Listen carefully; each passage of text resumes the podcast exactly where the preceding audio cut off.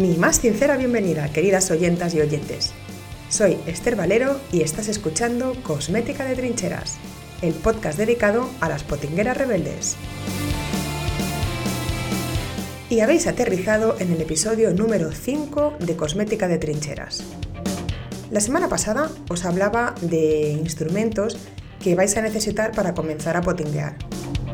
También de formas de esterilizar y de mantener la higiene en la cocina de cosméticos. Hoy sí o sí toca mojarse, es decir, hacerse con algunas materias primas para empezar ya a experimentar. Mucha gente me felicita por la cuenta de Instagram o por las recetas del blog porque les he despertado el gusanillo potinguero. Me preguntan cómo pueden empezar, así en plan general. Me dicen que les gustaría comenzar a preparar sus propios cosméticos, pero que no saben cómo estructurar toda la información que van recibiendo. ¿Qué compran? ¿Qué es lo más sencillo de preparar? Pues veréis, aquí no hay una única respuesta. Yo creo que lo principal es no fliparse demasiado comprando.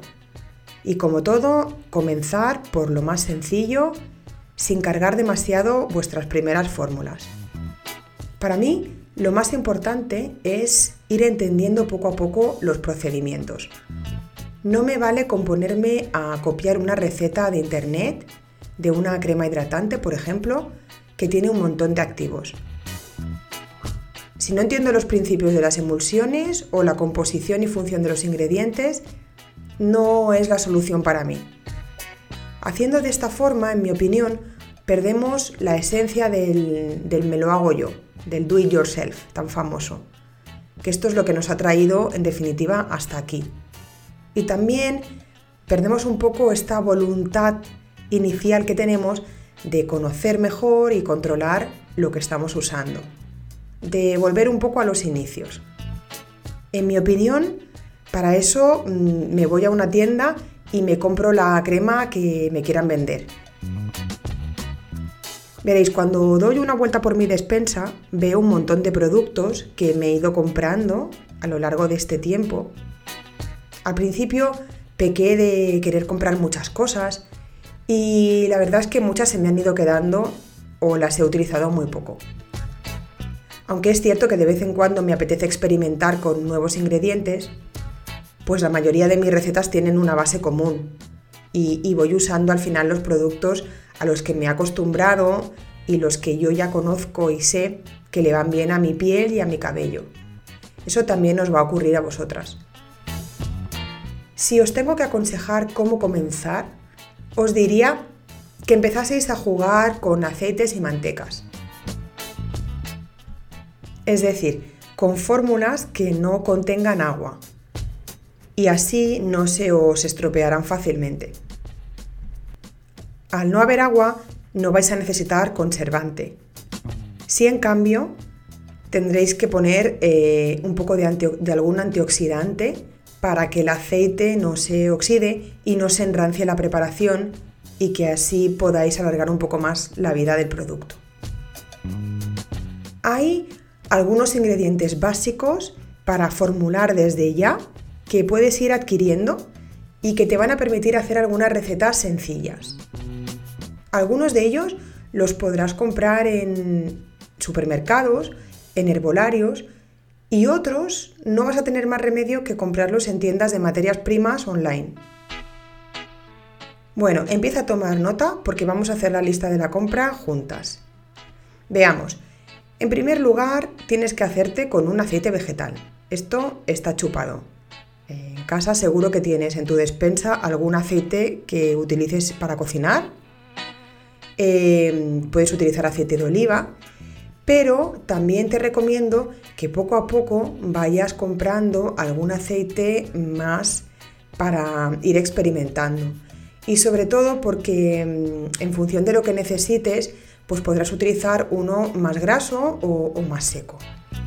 Algunos aceites básicos son el de oliva, el de almendras dulces, el de yoyoba, el aceite de lino, de sésamo, de aguacate, en fin, hay una lista casi interminable de aceites en el mercado.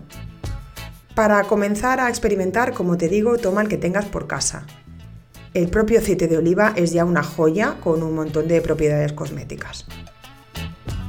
Otro mm, que para mí es un básico es el aceite de coco. Bueno, el aceite de coco es mm, sencillamente genial. Si no lo has probado, te recomiendo que te lo compres.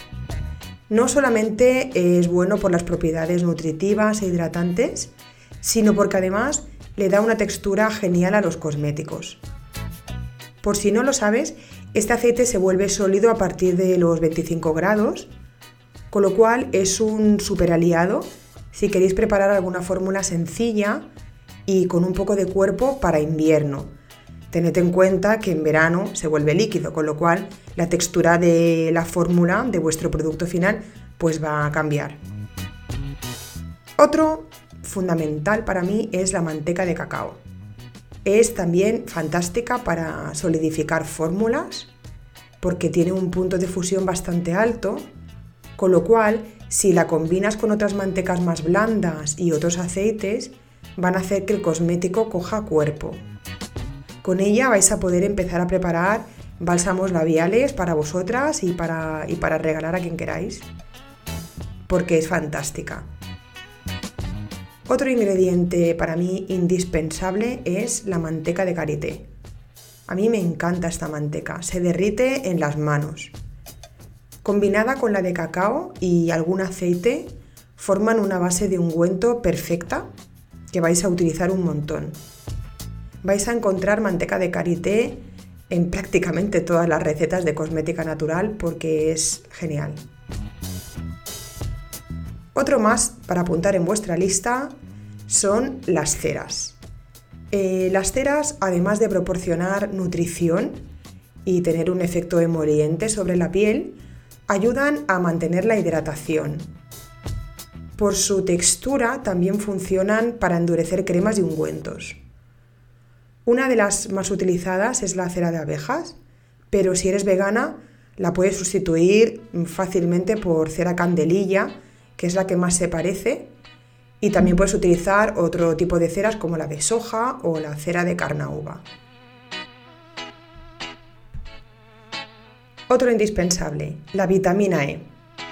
La vas a encontrar en la farmacia en forma de capsulitas o en una tienda de venta de materias primas cosméticas que sobre todo están online. Em, en este caso seguramente la vas a encontrar en otro tipo de formato líquido en una botellita. La vitamina E tiene dos funciones. Por un lado, eh, te va a ser muy útil para alargar la vida de los productos, como te decía antes, que contengan aceites porque es muy rica en antioxidantes. Y por otro lado, estas mismas propiedades antioxidantes también le van a sentar de maravilla a tu piel, con lo cual así vas a matar dos pájaros de un tiro. Para mí la vitamina E es uno de estos ingredientes estructurales en todas, todas las fórmulas que hago. Y por último, os voy a hablar de los aceites esenciales. Los aceites esenciales, eh, aunque su nombre indique, no son esenciales, sobre todo en las primeras preparaciones. A mí personalmente me encantan y utilizo con regularidad la aromaterapia tanto en fórmulas cosméticas como perfumes para mí, mm, incluso eh, ambientadores para mi casa. Eh, sin embargo, tened en cuenta que encarecen mucho las fórmulas y en mi opinión, si estás experimentando y te estás iniciando en este mundo, lo mejor es que no abuséis de ellos. Algunos de mis básicos de aceites esenciales son la lavanda, Mm, que este es, lo tengo siempre sí o sí, eh, es el más suave de los aceites esenciales, en el sentido de que puede incluso aplicarse en productos de bebés. Em, y yo lo utilizo en muchísimas, muchísimas fórmulas. Otro aceite esencial que a mí me gusta mucho es el Ilan Ilan, que tiene un alto poder cicatrizante y regenerador. Además tiene un aroma fantástico que bueno, a mí me encanta. Y tengo otros también que utilizo bastante, que es por ejemplo el aceite esencial de limón y de naranja. Son aceites esenciales que no son demasiado costosos y además perfuman mucho las fórmulas. Tenéis que tener en cuenta, eso sí, que todo lo que sean cítricos son fotosensibles y no podéis aplicarlo, por ejemplo, pues en cremas que vayáis a utilizar para, para salir a la calle en plena luz del sol. Y otro que me gusta muchísimo es el aceite esencial de incienso. También como el ylang ylang es un aceite cicatrizante y regenerador que utilizo bastante.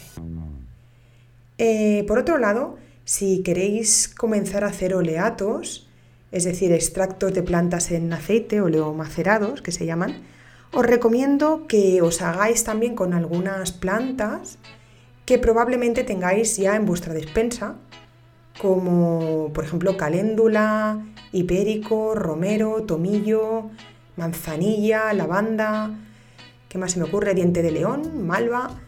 Eh, si no las tenéis, pues podéis encontrarlas muy fácilmente en un herbolario o, como hago yo muchas veces, con un paseíto por el campo seguro que podéis recoger algunas. Bien, ya os he dado algunas ideas para que vayáis comprando poco a poco.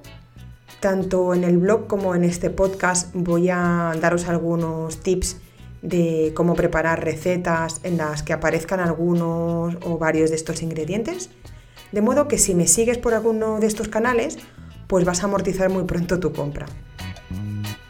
Hemos llegado al final del episodio número 5 Espero que la información que he compartido contigo sea muy útil y que la cosmética casera se convierta en tu nuevo hobby y que te haga más feliz. Mil gracias por escucharme hasta el final. Solo me queda animarte a que visites nuestro blog, que es www.caléndulas.com, caléndulas con K, recuerda, y que te suscribas para que podamos enviarte un curso que confío que te va a encantar. Nos escuchamos muy prontito en el siguiente episodio. Hasta entonces, salud y potingues.